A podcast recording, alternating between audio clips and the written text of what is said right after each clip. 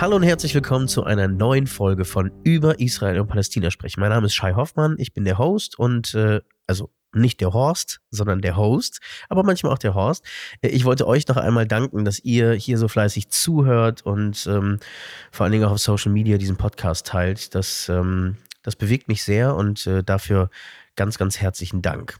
Heute habe ich ähm, Dr. Deckel Peretz zu Gast. Herzlich willkommen erstmal, lieber Deckel. Danke für die Einladung.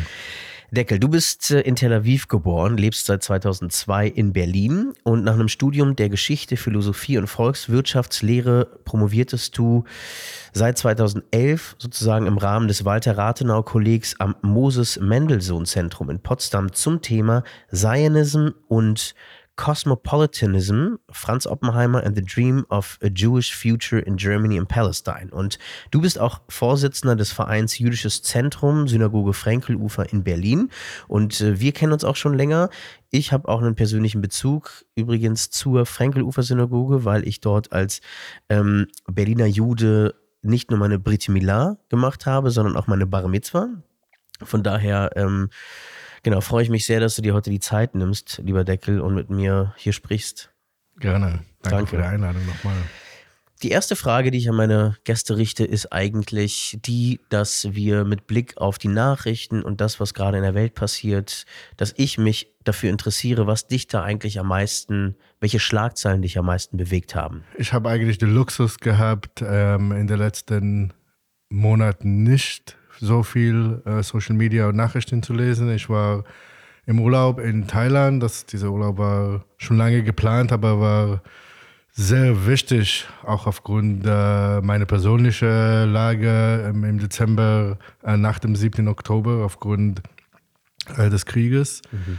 Ähm, aber es ist auch nicht, dass ich in Thailand nicht mit der Realität konfrontiert wurde. Da habe ich ähm, viele israelische Familien getroffen, mhm. die nach Thailand gekommen sind auf ein besonderes Visum für äh, israelische Flüchtlinge. Das wusste ich nicht, dass es das ähm, äh, gibt. Das fand ich sehr äh, spannend. Die meisten Familien, die ich getroffen habe, waren entweder von Süden Israel ähm, oder von Norden, Familien, deren Haus zerstört wurde ähm, am 7. Oktober, beziehungsweise ähm, in der Woche das, äh, danach, dass ihre Haus aufgrund der Sicherheitslage verlassen, äh, verlassen müssten. Mhm. Äh, man vergisst, dass ähm, ich glaube 39 Thai Menschen von Hamas ermordet wurden am 7. Oktober und ja. ähm, noch, oder 32 und noch fast 40 dann entführt äh, wurden. Das heißt, Thailand hat erstmal eine persönliche Beziehung als Land zu dem, was äh, passiert äh, mhm. ist. Viele Thailänder arbeiten ähm, in Israel. Ähm, und äh, ich fand es auch schön, dass da das Thailand einfach irgendwas gemacht hat, um ähm, und sich eingegriffen, nicht viel darüber geredet, einfach irgendwas getan und das hat mir ein schönes Gefühl, vor allem wenn man Nachrichten liest und sieht, es gibt ähm, viele, die ganz viel reden, aber äh, nichts machen. Das war auch eine ja. interessantes Erkenntnis, dass das so auch ähm, geht. Das heißt, und auch im allgemeinen Gesprächen mit äh, Leuten ging auch um das, äh, um das Thema.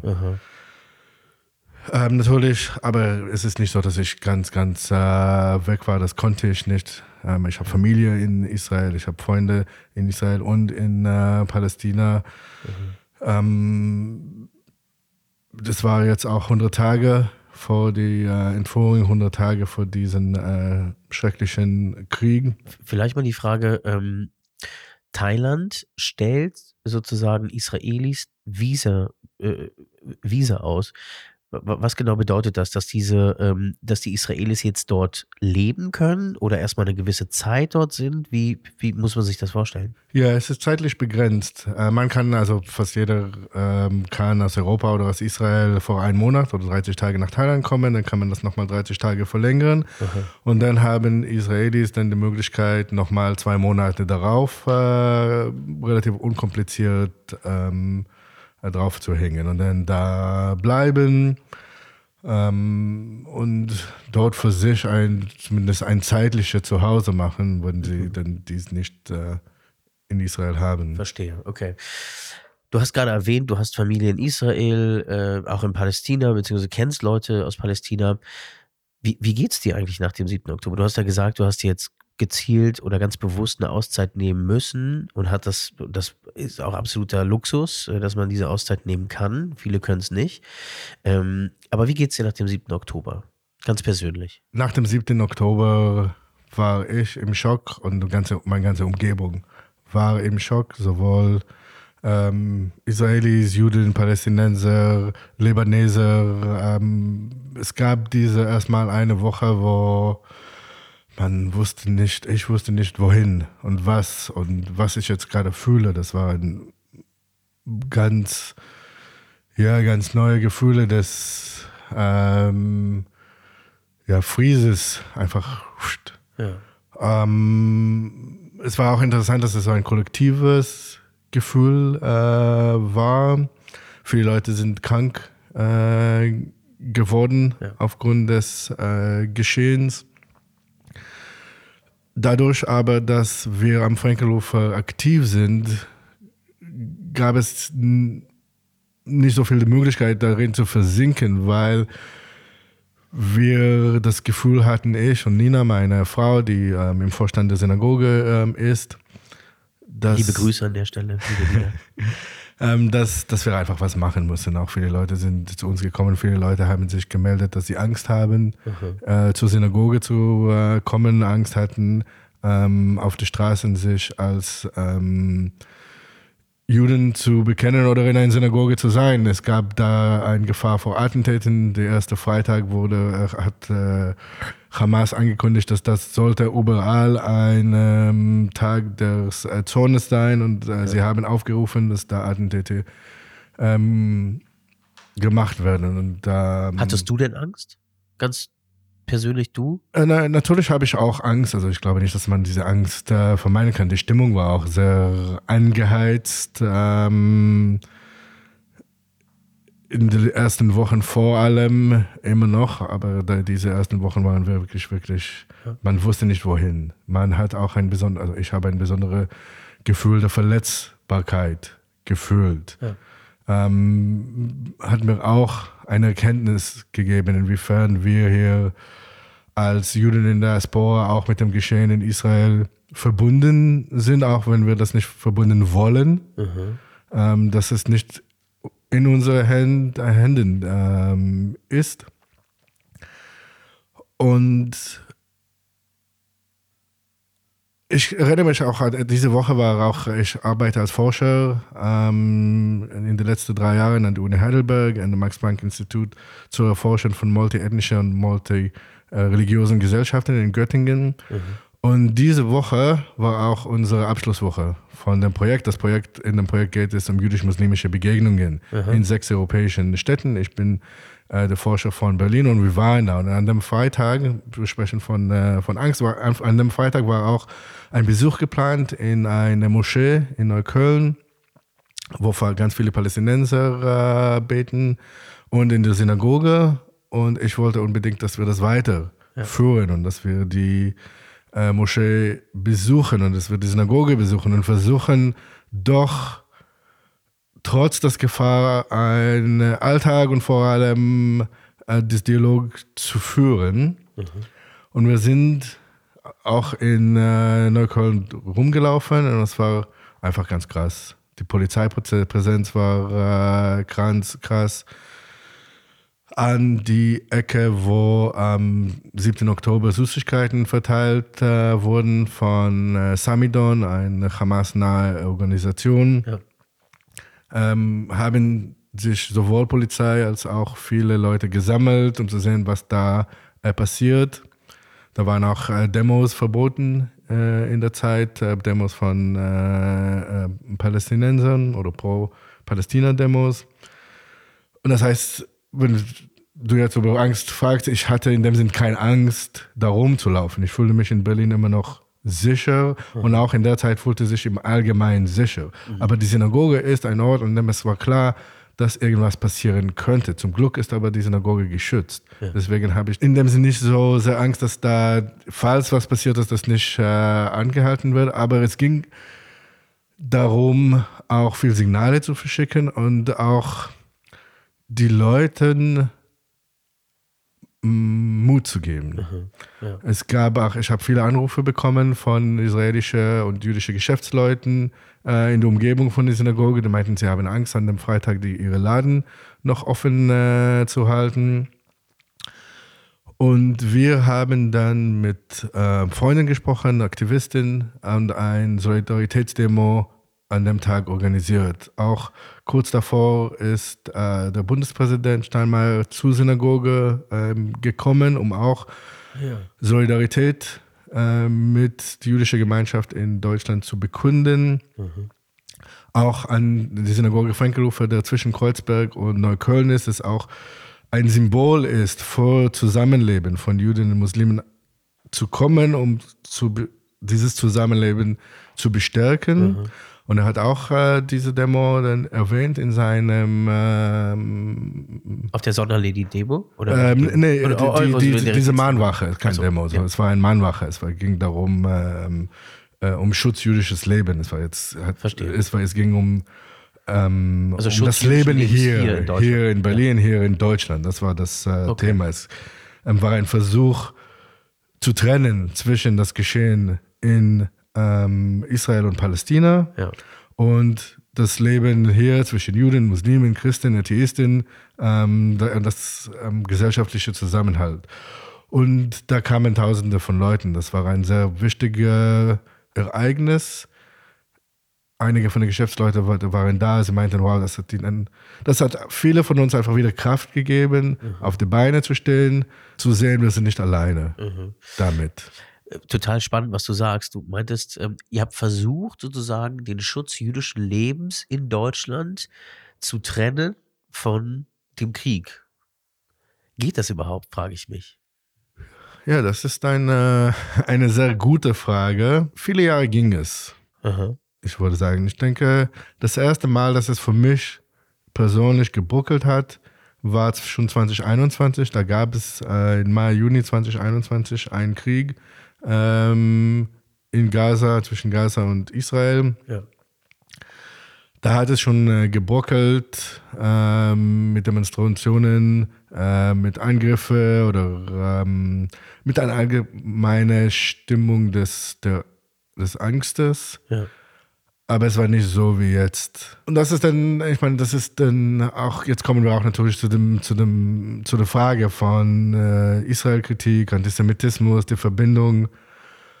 Und wann Geschehene in Israel zum Angst vor hier fuhren, dann ist diese Verbindung zwischen Antisemitismus und Israel-Kritik dann ähm, vor den Augen äh, geführt. Ja.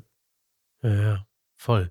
Ich, ähm, ich, du hast ja vorhin erwähnt auch, dass du, ähm, dass du ein äh, Forschungsprojekt hast, ähm, wo du Muslim, muslimisch-jüdische Begegnungen in Berlin ähm, beobachtest. Und ähm, das Forschungsprojekt heißt ähm, ganz korrekt muslimisch-jüdische Begegnung, Vielfalt und Distanz im urbanen Europa, Religion, Kultur und soziales Modell. Und ähm, ich meine, der 7. Oktober markiert zumindest für mich auf jeden Fall vor allen Dingen auch dann mit Blick später in unsere Gesellschaft hier in Deutschland infolge dieses Krieges auf jeden Fall eine Zäsur, auch in den muslimisch-jüdischen, ähm, in der muslimisch-jüdischen, ja, in dem, in dem Zusammenleben sozusagen. Ähm, was beobachtest du denn seitdem? Also, du hast ja gesehen, du hast ja gerade vorhin gesagt, dass du ähm, beobachtet hast, dass kurz nach dem 7. Oktober, dass es da so ein kollektiver, so ein kollektives Schockmoment gab. Und dieser kollektive Schockmoment, äh, den hast du gespürt bei Juden und Jüdinnen, aber auch bei Muslimen, Musliminnen, bei PalästinenserInnen ähm, und so weiter. Ähm, aber wann, wann hast du eine, wann hast du eine Veränderung? Hast du eine Veränderung überhaupt gespürt? Und ab wann hast du diese Veränderung gespürt? Und wie würdest du diese Beziehung, also sozusagen Post 7. Oktober vielleicht beschreiben auch zu vor dem 7. Oktober? Also ich glaube, die Zäsur geht nicht nur um jüdische, muslimische Verhältnisse, es geht hier um gesamtgesellschaftliche Verhältnisse. Mein, meine Beobachtungen waren, dass die Gesellschaft im Allgemeinen sehr schnell zusammengebruckelt hat. Ähm, es gab Jetzt nach dem 7. Oktober. Nach dem 7. Ja. Oktober, dass es sehr schwierig war, ein Individuum zu sein, einfach eine Person, einfach Deckel Peretz zu sein. Mhm. Das kehrt auch auf zurück auf die Frage von der Verbindung zwischen ähm, Israel, das Geschehen in Israel und ein Jude sein hier. Dieses Krieg hat dann plötzlich alle hier lebende Juden wieder zu Juden gemacht. Und sie wurden als Juden beobachtet, auch wenn sie nicht praktizieren oder vielleicht nichts damit zu tun haben. Sie haben nichts mit Israel zu tun, sie sind amerikanische Juden, sie haben mit dem Konflikt an sich nichts ähm, am Hut, wurden sie so, sofort aber plötzlich zu Jude. Das gleiche mit Palästinenser. Sie wurden sofort zu äh, Palästinenser, oder vielleicht mit Muslimen oder Araber. Sie sind einfach, Menschen sind dann als Gruppen wahrgenommen. Und die und auch als Gruppen erzielt quasi. Und es war plötzlich mussten auch alle eine Meinung dazu haben. Und dann wurden alle aufgerufen, bist du mit dem, bist du mit Israel, bist du mit Palästina, bist du mit ja. Juden, bist du mit Araber. So eine Positionierung. So ein Positionieren. Alle in, in, alle in der Gesellschaft wurden dann äh, aufgefordert, Position zu äh, beziehen. Ja. Und das ist ein sehr starkes Gefühl und ein sehr verzweifelt, ein Gefühl der Verzweiflung, wenn man jetzt, wenn ich nicht mehr ich sein kann, sondern einfach eine Projektionsfläche ähm, bin. Und dass auch mir Meinungen vorgeschrieben mhm. werden, ähm, zugeschrieben, sorry, äh, werden. Das war auch, äh, wenn wir um Thema Dialog das waren auch Gespräche, die wir hatten, kommen, können wir jetzt mit Muslimen sprechen, weil plötzlich unsere Dialogpartner, der Freunde war, war, sind, die Namen haben, wurden auch plötzlich zu Muslime, zu Feind. Genau von genau unsere Gegenüber. Plötzlich können, können wir weitersprechen. Dürfen wir überhaupt ja. weitersprechen? Was wurden unsere ähm, äh, Peer Groups, unsere jüdische Gemeinschaft, beziehungsweise muslimische, palästinensische Gemeinschaften sagen, wenn wir jetzt weiter miteinander sprechen. Und diese, für mich persönlich war die Mannwache auch eine Gelegenheit, ähm, wieder Leute einzuladen, muslimische Bekannten einzuladen, wieder in Gespräch zu kommen, um erstmal zu gucken, wie ist das ähm, Gefühl. Und zurück zum Thema der Zäsur. Es, es, gibt ganz viele Sachen, die passiert sind. Ich würde das auch nicht monolithisch äh, beschreiben. Mhm. Ich fand sehr starke Momente genau in diesem Dialog mit äh, vor allem Palästinenser, die ja direkt betroffen sind, die auf eine ähm, Art und Weise mir viel näher standen in ihrer Gefühlslage als Leute, die nicht betroffen waren, die da Unterstützungen vor einem Lager oder anderen, also ich ein Lager bin wieder, wir kommen auf dieses Lagerdenken ja. äh, aus große weltpolitisches äh, Geschehen, ideologisches und gar kein Empathie oder Menschengefühl hatten für ähm, ihre Gegenüber, Leute, für die jetzt ein Israel-Fahne oder Kaffee ein, ein Modeobjekt ja. waren. Es war für mich, okay, jetzt kommt Sommer und es gibt WM, dann tauschen sie den Kaffee und da habe ich schon vor ein Bayern, äh, äh, vor ein Deutschland-T-Shirt oder Argentinien oder Türkei-T-Shirt. Ja. So hat es für mich gefühlt ja. im Allgemeinen, also dass ich dann mit Leuten, die nicht betroffen sind, auch nicht sprechen kann, weil sie meine Situation nicht verstehen. Aber mit Palästinensern können wir uns einfach ausgetauscht haben. Wie geht es dann Familie? Wie sind sie? Und einfach zusammen weinen zum Beispiel. Und dieses Momente der gemeinsamen Verletzlichkeit haben wir uns viel gezeigt, dass wir ganz viel teilen. Und das war für mich auch ein starker Moment der Dialog und auch vielleicht ein Zäsur, in dem das Gespräch mehr Zerbrechlichkeit erlaubt hat. Mhm.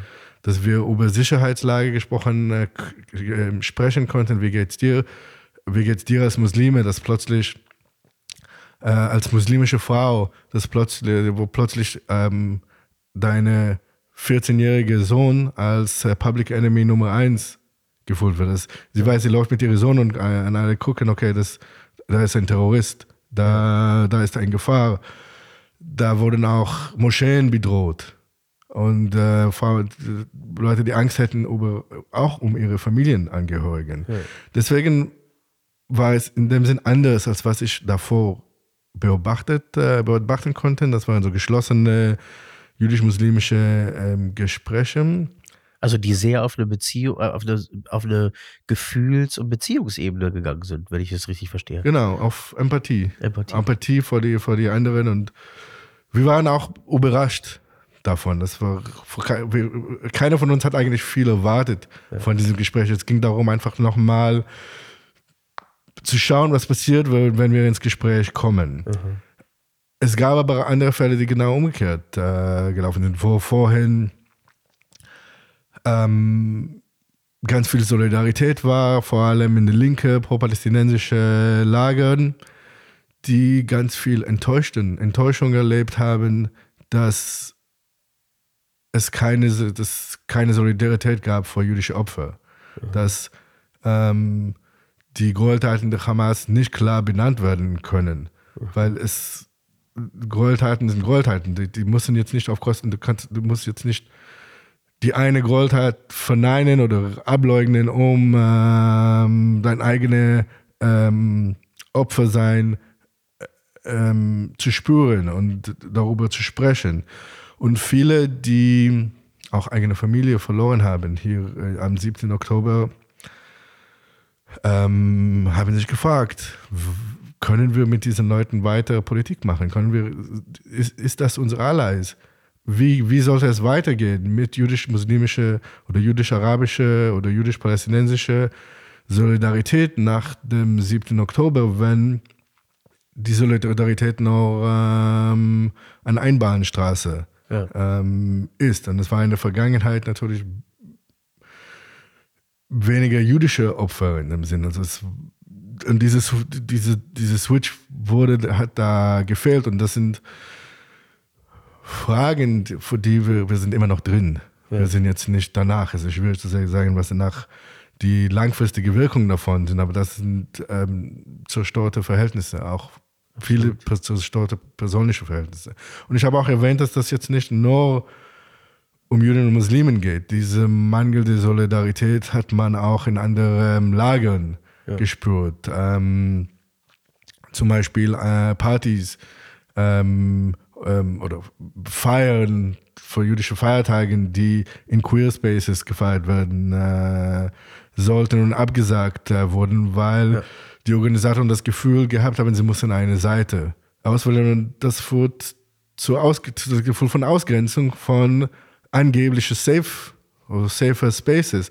Ja. Und dieses Gefühl der Isolation, das viele Judinnen und Juden erlebt haben, ist schwierig. Dieses Gefühl für mich persönlich, dass diese Gesellschaft einfach zerbrockeln kann, so schnell und dass so viel Hass rauskommt, war schon krass. Und das stellt mir Fragen, das allgemeine Vertrauen in gesellschaftliche Ordnung, wenn Sachen einfach so schnell passieren können. Ja, ja voll. Ähm, du hast ja gerade gesagt oder erzählt, dass, ähm, dass es auch äh, sehr irritierende Aussagen gab, eben von äh, äh, Positionierungen hin zu, äh, okay, ähm, dass man nicht klar benennt, dass eben sozusagen dieser, äh, dieser, dieser, diese Gräueltaten der Hamas ein Terrorüberfall waren. Ähm, wie ist denn das auf der anderen Seite? Also ähm, wenn ich so ein bisschen manchmal durch mein Insta-Feed äh, äh, schaue und auch selbst Dinge poste, habe ich letztens erst wieder mit einer jüdischen Person Kontakt gehabt, die mir vorgeworfen hätte, dass wenn ich versuche, beide Seiten oder beide Seiten Leid zu sehen und auch zu benennen, dass ich dann ein Prozent der äh, äh Extremisten vertreten würde in Israel und Palästina. Das heißt, auch von der jüdischen Community manchmal, finde ich, fehlt mir auch so ein Stück weit, okay, ähm, du willst, dass der 7. Oktober als, äh, als, als Gräueltat äh, benannt, benannt wird. Äh, und das war es auch. Gar keine Diskussion.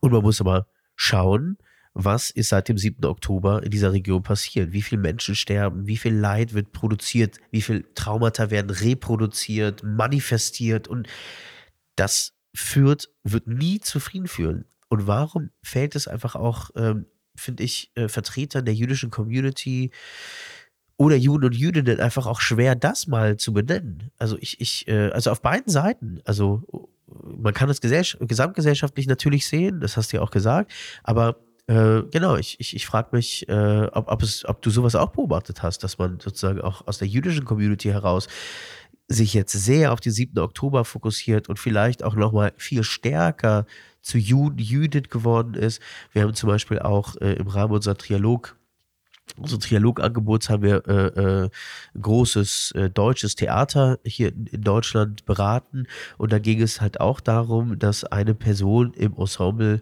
sich sehr, sehr stark ähm, jüdisch positioniert und nach, vor allen Dingen nach dem 7. Oktober nochmal viel stärker auch sich existenzielle Fragen stellt über, ist denn Israel oder wird Israel denn wirklich eigentlich noch mein sicherer Rückzugsort sein können in der Welt? Und das führt ja dann zu ganz tiefen, starken Ängsten bei Menschen. Das heißt, ähm, ist das so eine Trotzreaktion, dass man dann umso mehr sagt, ich will das andere ausblenden und fokussiere mich nur auf diese Gräueltaten am 7. Oktober? Ähm, genau, also was beobachtest du da? Also es hängt auch damit zusammen, dass man auch als Jude gesehen wird. Äh, man spürt es viel mehr, dass man plötzlich der Jude ähm, ist, beziehungsweise der Muslime. Es ging ähm, da auch viel am Anfang über, in Berlin zumindest, über Demos, sollten Demos erlaubt werden, sollen Demos verboten werden, ja. sind alle, die jetzt ähm, das Leid der Palästinenser beklagen möchten, sind sie alle Terroristen plötzlich, sind sie, stehen alle unter Generalverdacht. Das war ja. ähm, auch damals in der ersten Woche eine sehr wichtige Frage. Und ja, das bestärkt, ich glaube, dieses, wenn man in einer Position gestärkt wird, dann will man dazu stehen. Das ist, erinnert mich an dieses Satz aus der Nazi-Zeiten, ähm, äh, tragt, in, tragt in, mit Stolz der Yellow, äh, der Gelb, das gelbe Fleck. So ging es ihm äh, etwa, dass man soll die Beschimpfung und die Verunglimpfung mit Stärke und Stolz dagegen reagieren.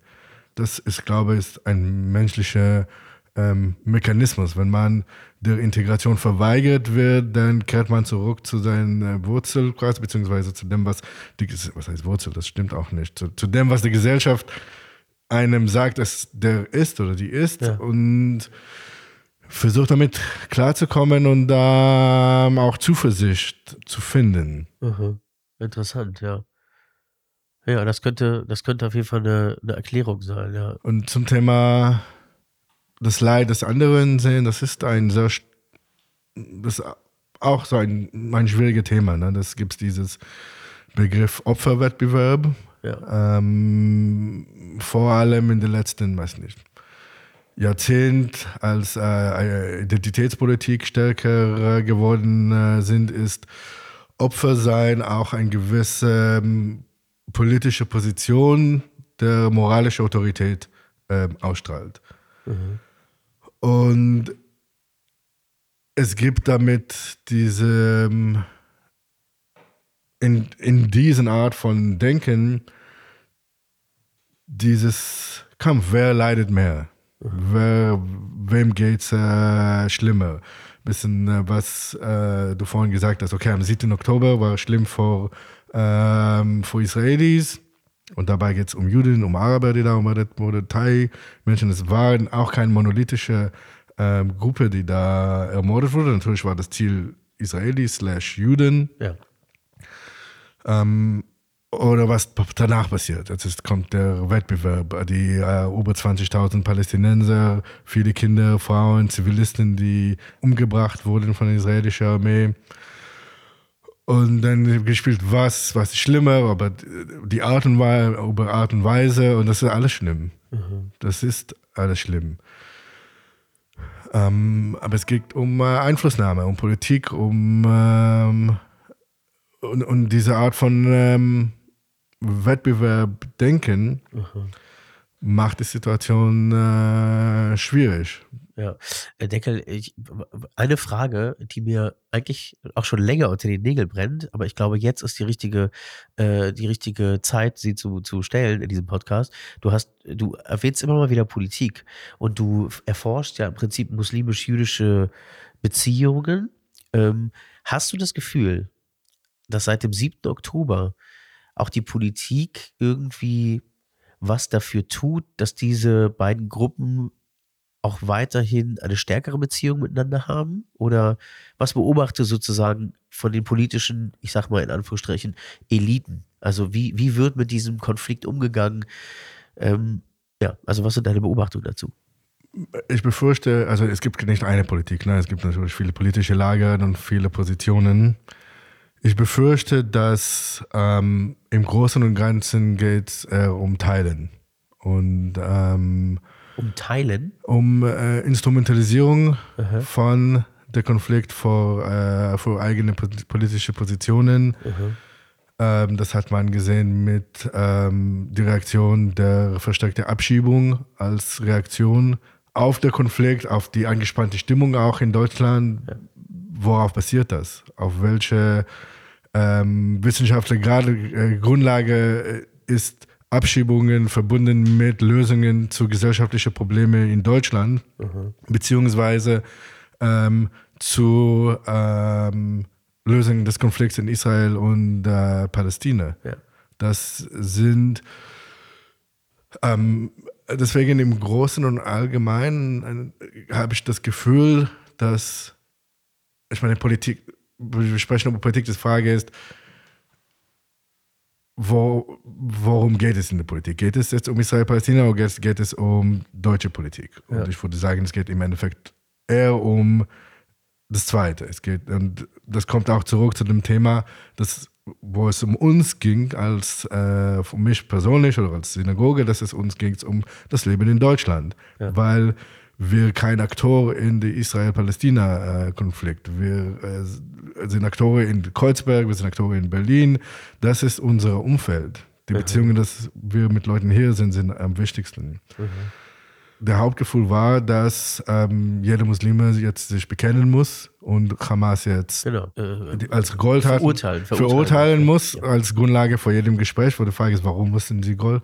Es gibt so viele Leute, die das auch unterstützen, die nicht Muslimen äh, sind, die das äh, gut finden. Warum wird äh, müssen im Endeffekt alle Menschen hier in Deutschland erstmal durch diese Bekenntnis äh, durchgehen. Warum ausgerechnet Muslimen? Die Leute, die das an Social Media, so Hetze an Social Media verteilen, ja. sind da alle möglichen äh, Leuten. Aber dieser Fokus auf gewisse Hürden des Dialogs mit äh, Muslimen äh, sind einfach ein General, dieses Generalverdacht ja. war sehr, sehr, sehr problematisch auch für mich zu beobachten. Ja.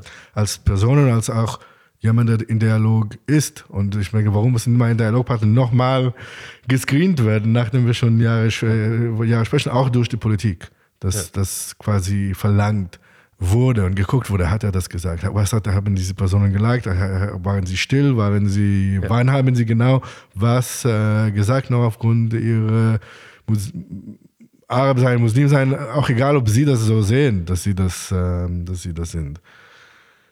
Es gab aber auch andere Initiativen. Mhm. Ich war sehr überrascht, vor allem von Politikern aus Kreuzberg und Neukölln.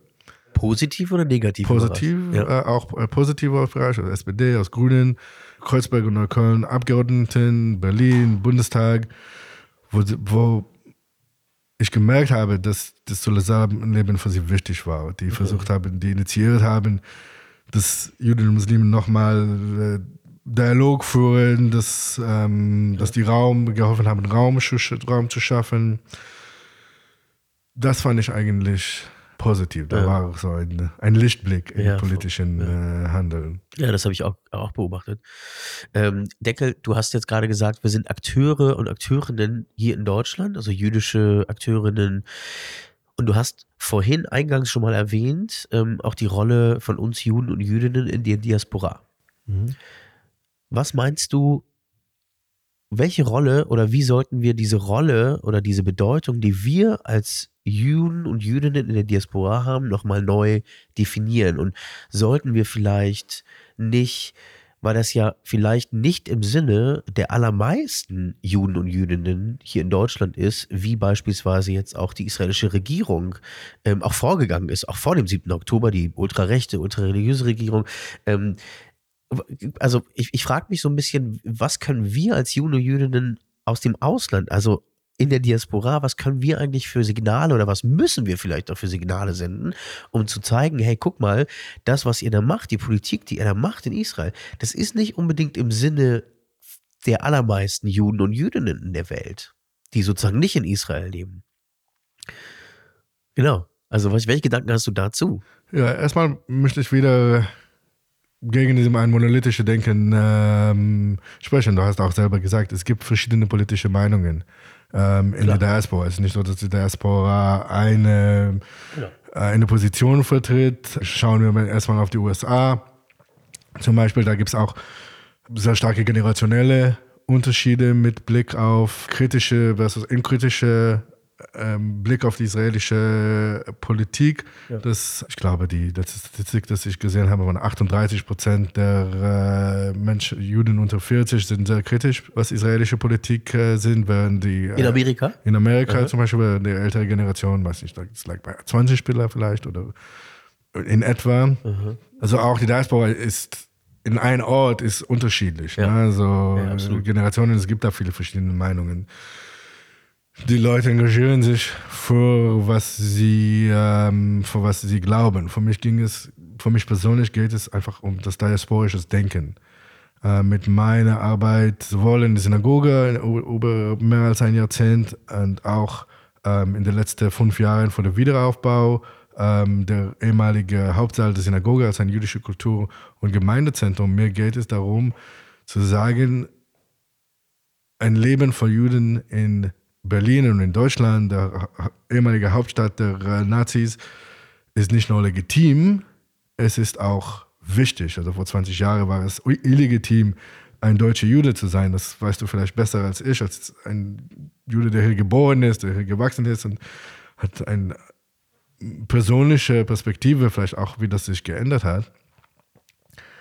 Ähm, und zu sagen, wir bauen hier jüdisches Leben auf. Berlin ist ein, äh, in Berlin und Berlin-Kreuzberg ist, ist ein Ort, wo jüdisches Leben gedeihen kann. Und du hast auch vorhin ges gesagt, dass, gespro gesprochen von dieser Person, der meinte, ja, diese Idee von Israel als ähm, Rücksichtort hat seine Selbstsicherheit, äh, seine Sicherheit in die Zukunft äh, zerstört für mich ist die Diaspora eigentlich der Schlüssel für Sicherheit. Juden haben überlebt, trotz vieler Pogrome und trotz ähm, viele, äh, trotz der Holocaust, auch dadurch, dass sie zerstreut waren, dass sie überall waren. Juden waren äh, dieses Verbindungen, dieses Gespräche, die mit verschiedenen Kulturraum mm, geführt werden, dass amerikanische Juden dann in Verbindung mit amerikanischen Gedanken ein Gespräch mit deutschen Juden, mit israelischen Juden haben, mit, ist ein Teil von dem, was für mich jüdisches Leben äh, so schön machen. Dieses, dieses unterschiedliche Meinungen, diese Diversität, dass es da gibt. Und es ist auch ein Sicherheitsgarant, dass es immer einen Ort gibt, der, wohin man gehen kann, wenn Sachen, wenn es unsicher wird. Also du meinst eben nicht Israel, sondern die Diaspora.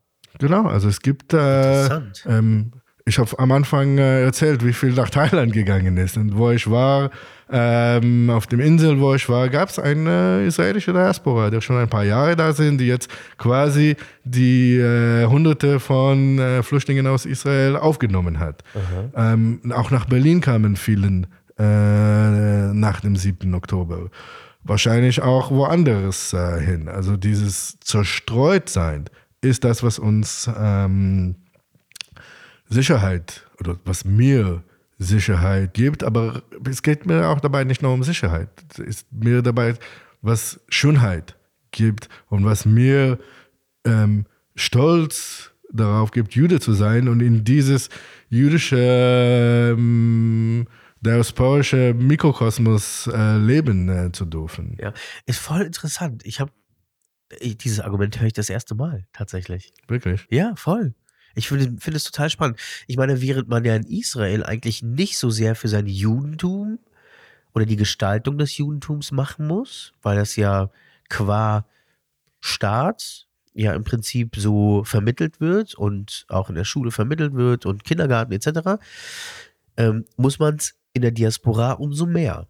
Also man muss sozusagen aktiver dafür kämpfen, dass es nicht nur legitim ist, wie du gesagt hast, jüdisches Leben in Deutschland nicht nur legitim ist, sondern, wie hast du das genannt, sondern es ist nicht nur legitim, sondern äh, äh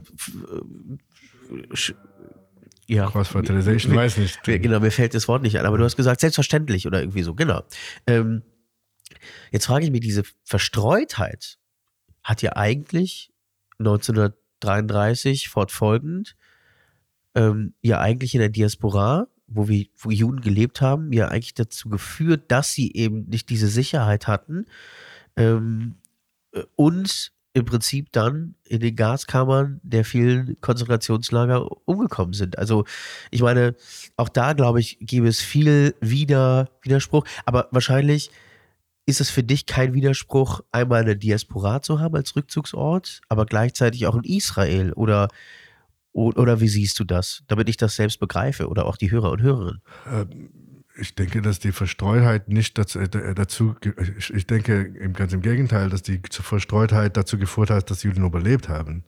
Ich denke nicht, dass, ehrlich gesagt, ein israelischer Staat in der Lage gewesen wäre, der Nazi, die Wehrmacht jetzt aufzuhalten. So ein kleine, kleines Land. Und wenn alle da wären, wäre es jetzt nicht gut ausgegangen, wenn die Nazi-Armee da war auf dem Weg nach Tel Aviv in Jerusalem war. Natürlich kann man das nicht vergleichen, dem Militär von damals und heute, aber trotzdem. Mhm. Es ist jetzt nicht, äh, ich meine, das israelische Militär hat auch den 7. Oktober jetzt nicht aufgehalten. Guter Punkt. Also dieses, ich glaube, das ist auch der Trugschluss, den wir beheben müssen. Mhm. Also aufzuhören, so zu denken und zu sagen, es ist diese Stärke, es ist das Muskeljudentum, wie damals das Zionismus es genannt hat, das unsere Rettung sein wird.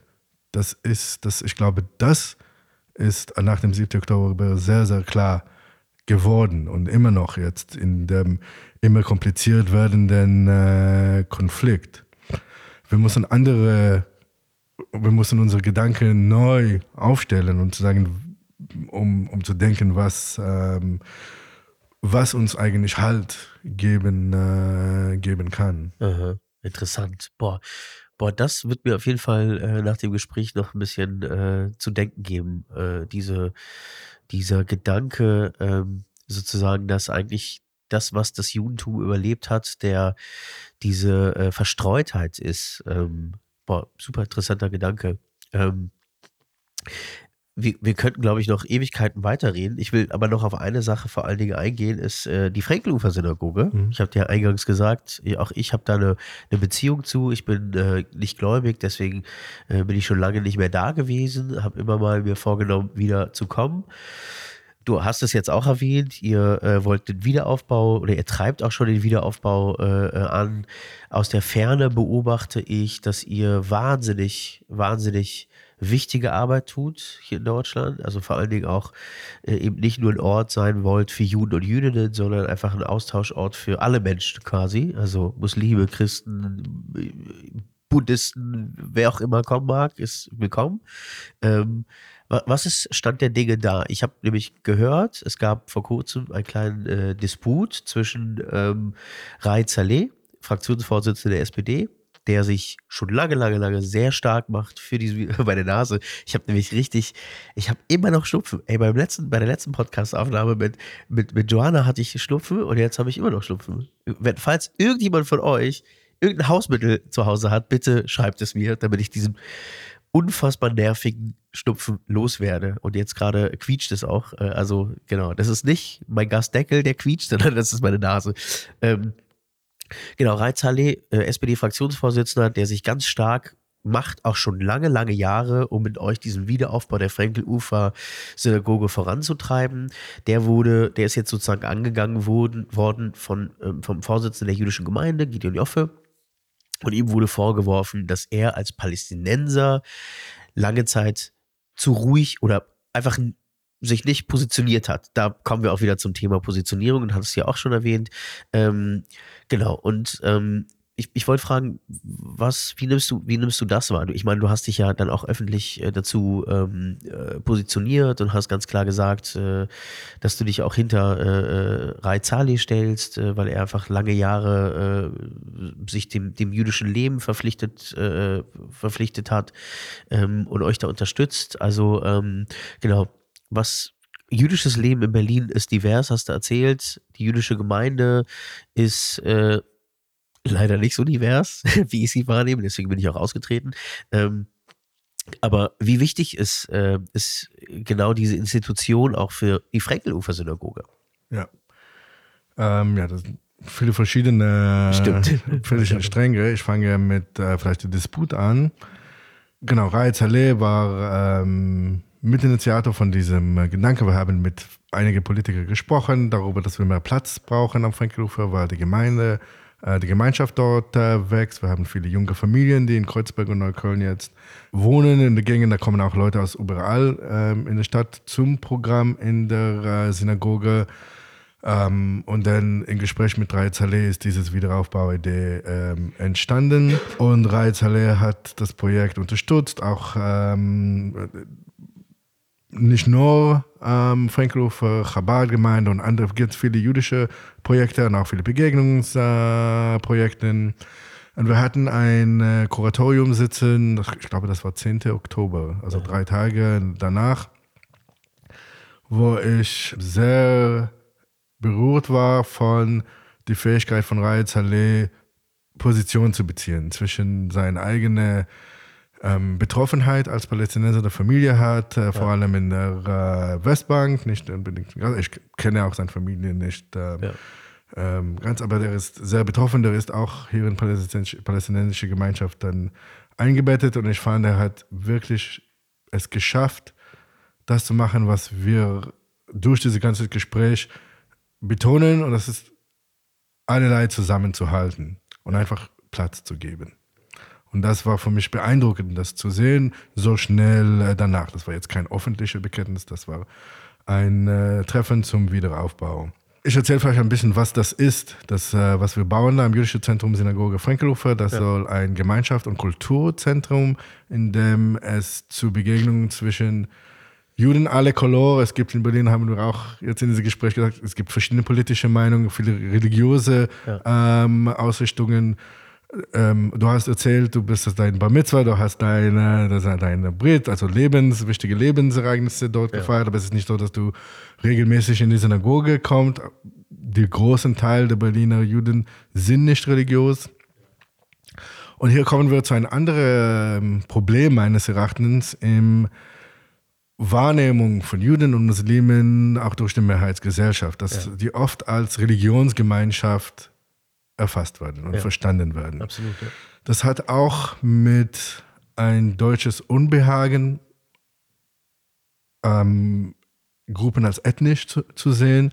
Ähm, da kommt man schnell im Gedanken zum Begriff der Rassen ja. und, äh, oder, äh, und in Deutschland werden Juden deswegen nicht als eine Ethnie äh, wahrgenommen, sie sind eine Religionsgruppe und auch diese ganze institutionelle Aufbau von jüdisches Leben in Deutschland beruht auf Religionsgemeinschaften, wobei die meisten nicht Religion sind. Ja. Bei Muslimen ist das ähm, ähnlich ja. in diesem Aufbau von Moscheegemeinschaften. Genau. Ja.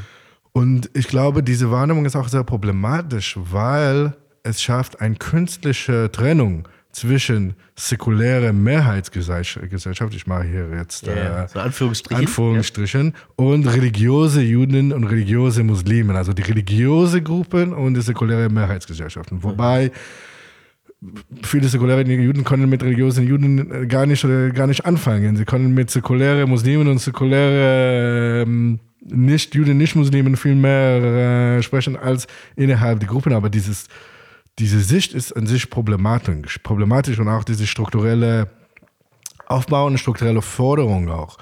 Ähm, durch Religionsgruppen äh, ist sehr künstlich und nicht der Realität entsprechend. Mhm. Und ähm, bei der jüdischen Zentrum geht auch geht es ähm, darum, jüdische Kultur stärker im Zentrum zu stellen. Das heißt, sowohl von der inneren Bildung und von der Schaffung von positiver Wahrnehmung, dann nicht nur auf Antisemitismusbekämpfung, wir sind als Juden verfolgt, wir werden marginalisiert und das ist auch ein, ein sehr wichtiges ähm, äh, Anliegen. Aber für die äh, positive Identitätsbildung ist es meines Erachtens sehr schwierig, wenn man nur als negativ, wir haben auch darüber gesprochen, über Stolz, über, ja. über, über positive Inhalte zu Positionen zu finden. Ja. Und auch zu dem Thema, äh, denn der andere Thema von äh, jüdischer Identität Israel. Aber das kommt, das wird auch, wir haben eine Statistik gebracht für die amerikanischen Verhältnisse, es ist in Deutschland ähm, anders wahrscheinlich statistisch, aber es viele identifizieren sich nicht. Sie haben, sie lieben Israel oder Leute in Israel, aber das heißt nicht, dass sie jetzt die politischen Geschehnisse da für gut heißen oder dass das ihre stärkste Identifikation als Deutsche oder Berliner Juden ist. Mhm.